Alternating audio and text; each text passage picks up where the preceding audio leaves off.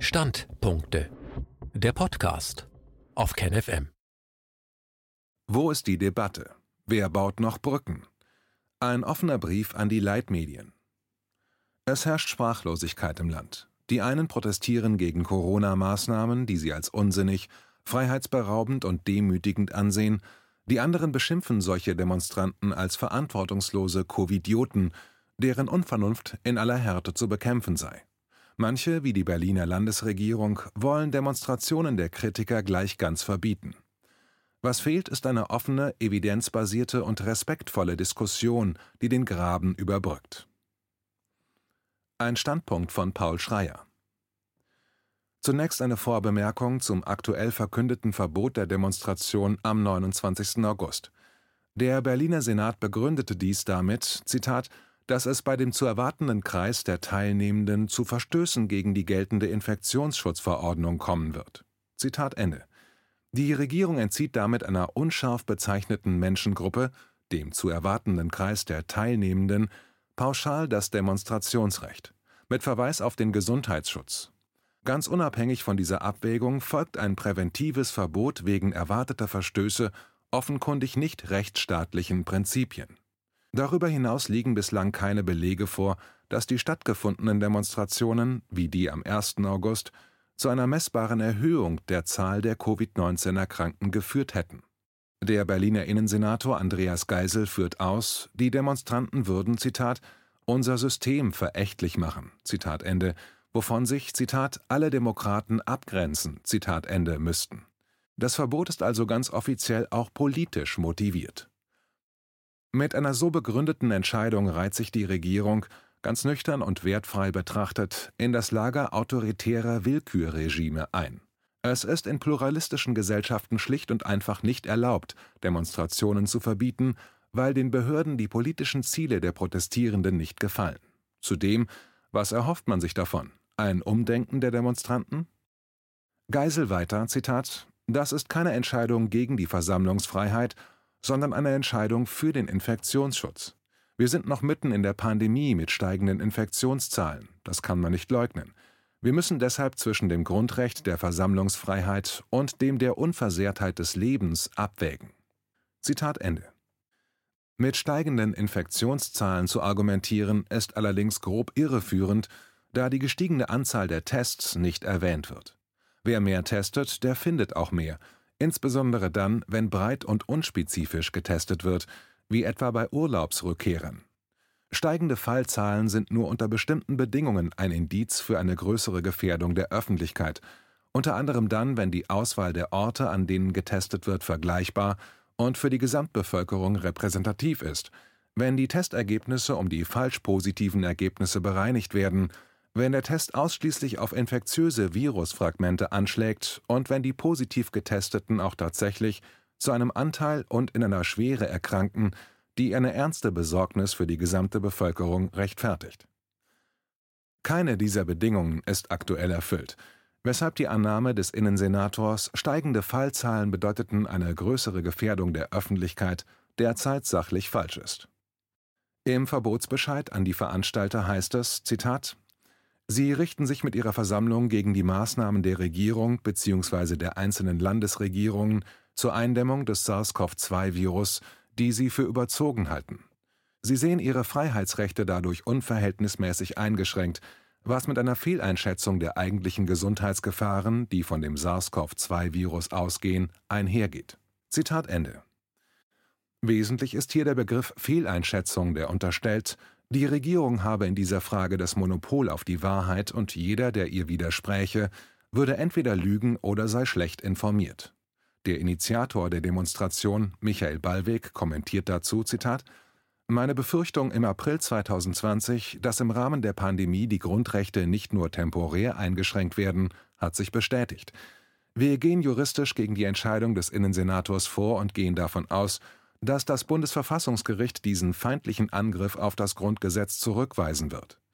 Diese wie die anderen Versammlungen von Querdenken in Berlin werden stattfinden. Zitat Ende. Am Nachmittag reagierte die Bild-Zeitung mit scharfer Kritik, eine Ausnahme innerhalb der Leitmedien.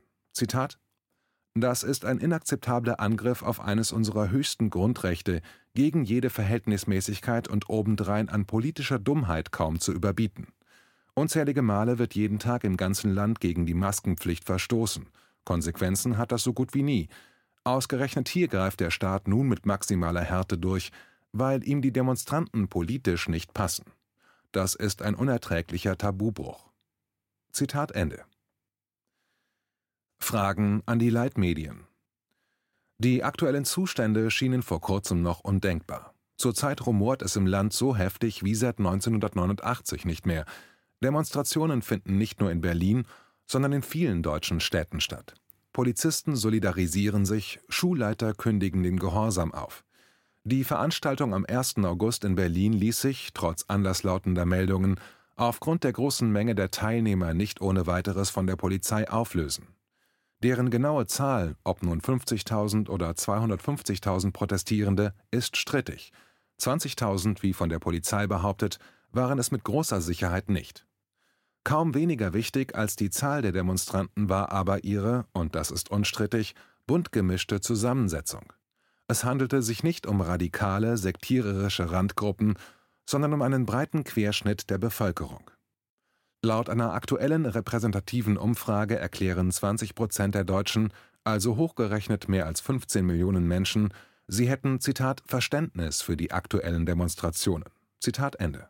14 Prozent, also mehr als 10 Millionen, sind nach eigener Aussage, Zitat, bereit an einer Demonstration gegen die einschränkenden Maßnahmen teilzunehmen. Zitat Ende.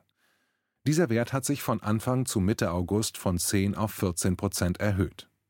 18 Prozent halten die Maßnahmen für übertrieben und 8 Prozent sagen offen, dass sie sich nicht an die von der Regierung festgelegten Corona-Regeln halten.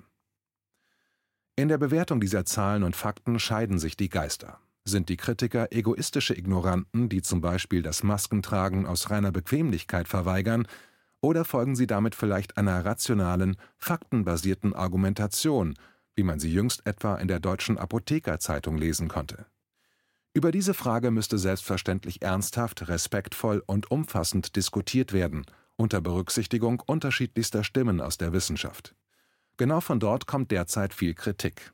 So hat das deutsche Netzwerk Evidenzbasierte Medizin, zu dessen Fördermitgliedern zahlreiche Ärzteverbände und große Krankenkassen wie die Barmer oder der AOK Bundesverband gehören, in der vergangenen Woche mitgeteilt, Zitat, Selbst in renommierten Medien wie beispielsweise der Süddeutschen Zeitung im öffentlichen Fernsehen, aber auch international, etwa beim Fernsehsender der BBC oder CNN, werden die Informationen über Covid-19 oft in einer irreführenden Art und Weise berichtet. Selbst in den Leitmedien wurden zur Beschreibung des Infektionsrisikos über Monate lediglich Fallzahlen ohne Bezugsgrößen und unter Verwendung unpräziser Bezeichnungen benutzt, etwa bisher gibt es x Infizierte und y Todesfälle. Dabei wird nicht zwischen Testergebnissen, Diagnosen, Infektionen und Erkrankungen differenziert. Evidenzbasierte Medizin lebt von einer offenen Diskussion kontroverser wissenschaftlicher Ergebnisse. Ein öffentlicher Diskurs ungeklärter Fragen wäre wünschenswert. Aktuell werden die Kontroversen aus unserer Sicht unzureichend in den etablierten Medien aufgegriffen. Die Präsentation der Daten erscheint einseitig, offene Fragen werden nicht angemessen angesprochen. Die Menschen wollen ehrlich und unmissverständlich informiert werden. Nur so kann in einer aufgeklärten Gesellschaft langfristig eine Vertrauensbasis hergestellt und aufrechterhalten werden, die ein rationales, auf wissenschaftlichen Fakten basierendes Handeln ermöglicht und die Kooperation der Bevölkerung im Katastrophenfall sichert. Zitat Ende. Das Deutsche Ärzteblatt berichtete am Montag über diese deutliche Kritik. Den Fachkreisen ist lange klar, wo die Probleme liegen. Die strittigen Fragen sind bekannt, allein es fehlt am Mut, eine angemessene öffentliche Diskussion zu ermöglichen. Klar ist, die Initiative dazu wird nicht von den Chefredaktionen ausgehen, die der Politik oft näher stehen, als ihnen guttut. Jeder einzelne Journalist ist jetzt gefragt, seinen persönlichen Spielraum so weit wie möglich zu nutzen.